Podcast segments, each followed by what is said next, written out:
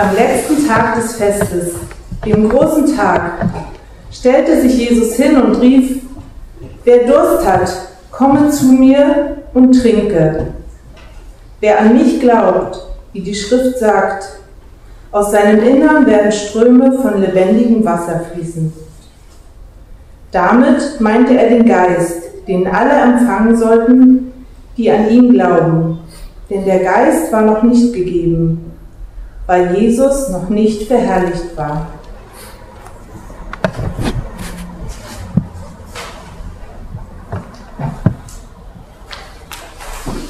Liebe Gemeinde, auf unserer Reise nach Israel im Februar hat unsere Reisegruppe eine große Enttäuschung erlebt. Jedenfalls einige von uns. Und zwar war das an dem Tag, als wir ans Tote Meer gefahren sind. Wir waren alle bewaffnet, vor allem auch die Kinder und Jugendlichen mit Badeanzug, Badehose und Handtuch. Und natürlich wollten sie gerne das einmal erleben, im Toten Meer baden, ähm, Zeitung lesen, was man da so macht. Aber wir kamen nirgendwo ans Wasser.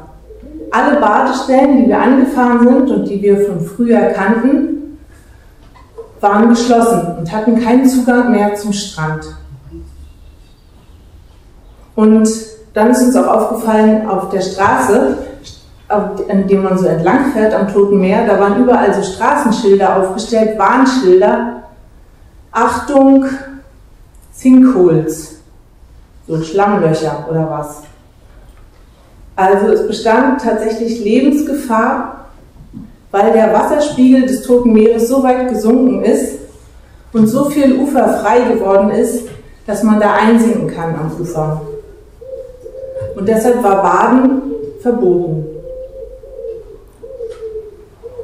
Das liegt natürlich daran, dass auch der Jordan, der Zufluss zum Toten Meer, immer weniger Wasser hat.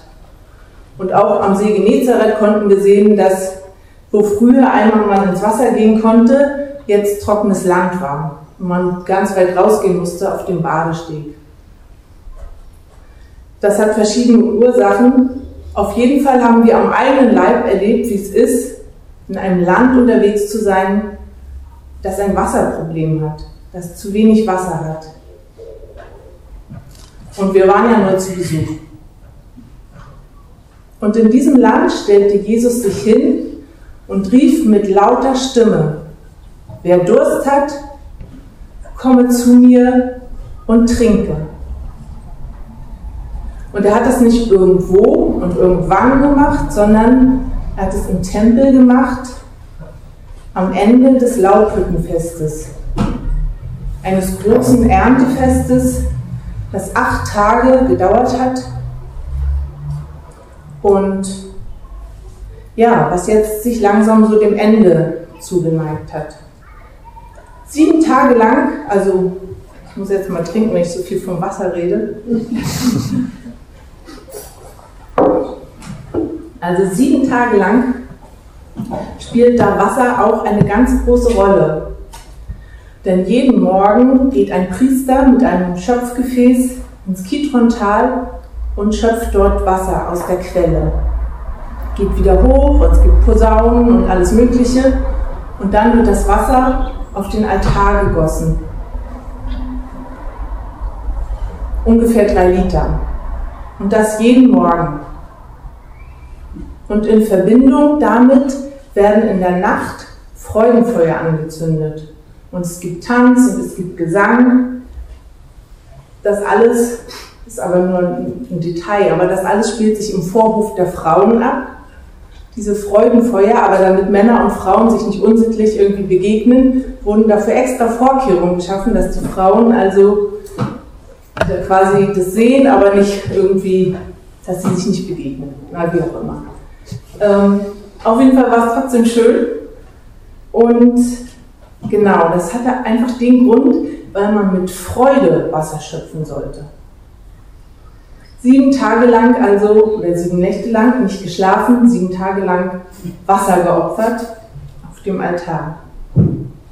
Und nun, auf dem Höhepunkt des Festes, stellt sich Jesus hin und sagt diesen Satz. Wir wissen ja alle, wie es ist, wenn so ein Fest zu Ende geht. Der Alltag wirft dann schon seine Schatten so voraus. Ich habe gedacht, wir sind jetzt auch gerade in so einer Zeit, wo viel Fest gefeiert wird. Erst Himmelfahrt, ein langes Wochenende, dann Pfingsten, ein langes Wochenende. Viele Leute sind auch unterwegs und genießen einfach das schöne Wetter.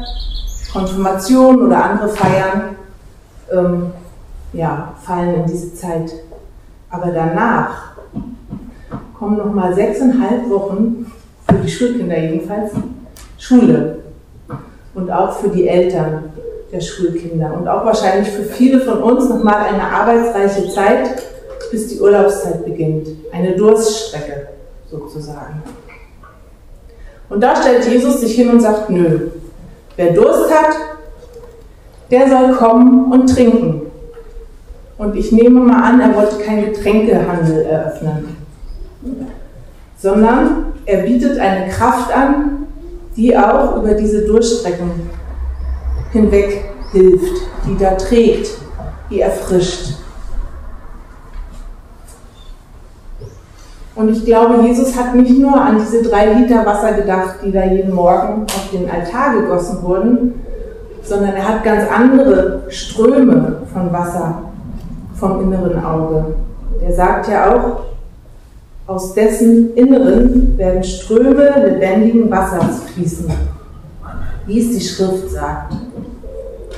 Und die Schrift, also das Alte Testament, kennt viele solche Ströme. Unter anderem gibt es da eine Vision im Ezechiel-Buch oder Ezekiel-Buch im 47. Kapitel. Und ich glaube, ich habe die zum ersten Mal so richtig wahrgenommen. Die müssen Sie auch unbedingt mal lesen. Denn da berichtet Ezechiel von einer Vision, von einem Strom, der ausgeht vom Tempel gen Osten in die Wüste Juda in den Jordan fließt und der immer, immer weiter anschwillt.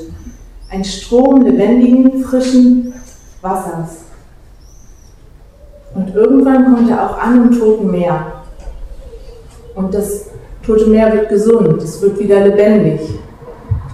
Und da, wo schon zur Zeit Ezechiels keine Fische mehr gelebt haben, da soll es wieder ganz viele Fische geben, richtiger Fischreichtum sodass die Fischer ihre Netze aufstellen können.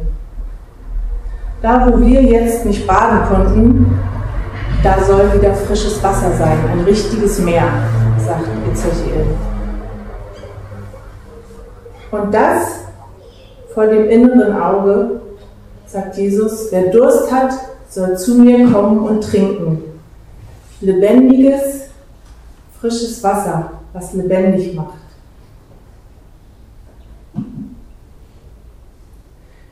Johannes, der Evangelist, erinnert uns daran, was Jesus eigentlich meint. Er sagt nämlich, er meint den Heiligen Geist.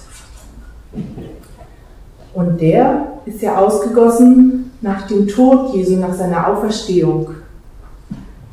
Ist er allen Gläubigen gegeben. Wir leben in dieser Zeit danach. Aber wenn wir mal überlegen, wie oft wird eigentlich in unseren Gottesdiensten, wie oft reden wir untereinander in den verschiedenen Kreisen vom Heiligen Geist. Ich habe jetzt keine statistische Erhebung, aber ich glaube, es ist noch recht selten. Er kommt natürlich vor im Glaubensbekenntnis, aber ansonsten spielen Gott oder Jesus doch die entscheidendere Rolle bei uns, jedenfalls in unserem Sprechen. Und man könnte deswegen auch den Eindruck gewinnen, der Heilige Geist ist sowas wie die Cola unseres Lebens oder der Sekt für manche. So das, was man sich nicht immer gönnt. Das i-Tüpfelchen auf dem Ganzen, auf dem Leben als Christ. Aber Jesus spricht hier von Wasser, von reinem, klaren, lebendigem Wasser, was lebenswichtig ist und überlebenswichtig. Und wenn er sagt, wer Durst hat, dann meint er natürlich auch diese Sehnsucht. Wer Durst hat, wer Sehnsucht hat nach Leben, nach Leben im Leben, wie das mal der Liedermacher Wolf Biermann gesagt hat. Wer Sehnsucht hat nach einer gesunden Beziehung zu sich selbst, nach einer guten Beziehung zu Gott und zu seinen Mitmenschen, der soll kommen und trinken. In den letzten zwei Jahren, wo ich ehrenamtlich hier auch als Pastorin tätig sein durfte, sind mir öfter Menschen begegnet, wo ich den Eindruck hatte oder wo ich es richtig spüren konnte, diesen Durst nach Leben, diese Sehnsucht. Und zugleich habe ich auch meine eigene Hilflosigkeit gespürt. Gedacht habe, ja, ich kann die gar nicht stillen. Was soll ich denn geben? Außer ein bisschen von mir. Und ich bin dann immer froh, wenn ich auf die Quelle verweisen kann, auf die Quelle des Lebens, auf Jesus selbst, der sagt, komm und trink. Auf die Quelle des Heiligen Geistes. Und das möchte ich auch jetzt, hier und heute machen, wenn Sie den Eindruck haben, jetzt auch, das war was für mich. Dieser Ruf von Jesus, komm und trinke, der ist direkt auf mich heute gemeint. Dann antworten Sie doch in einem Gebet allein oder auch mit jemandem, dem Sie vertrauen, mit einem anderen Christen.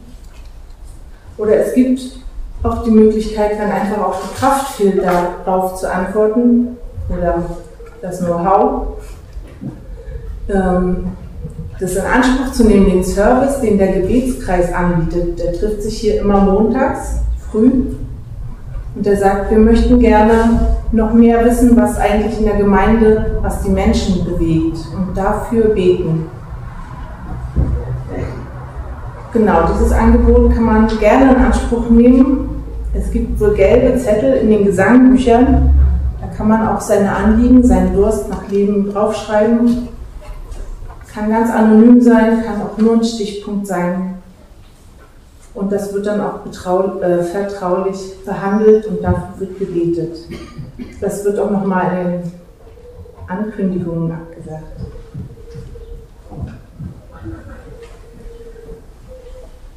Ja, und so wie ein Fluss, der immer fließt, so will auch der Heilige Geist immer in uns wirken, jeden Tag. Auch wenn wir durch Durststrecken gehen, ob klein oder groß.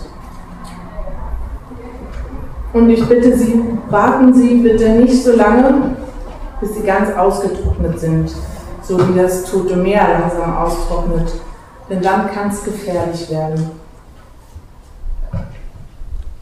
Wer Durst hat, der soll kommen und trinken. So sagt es Jesus uns heute. Und der Friede, welcher höher ist als alle Vernunft, bewahre unsere Herzen und Sinne in Christus Jesus, unserem Herrn. Amen.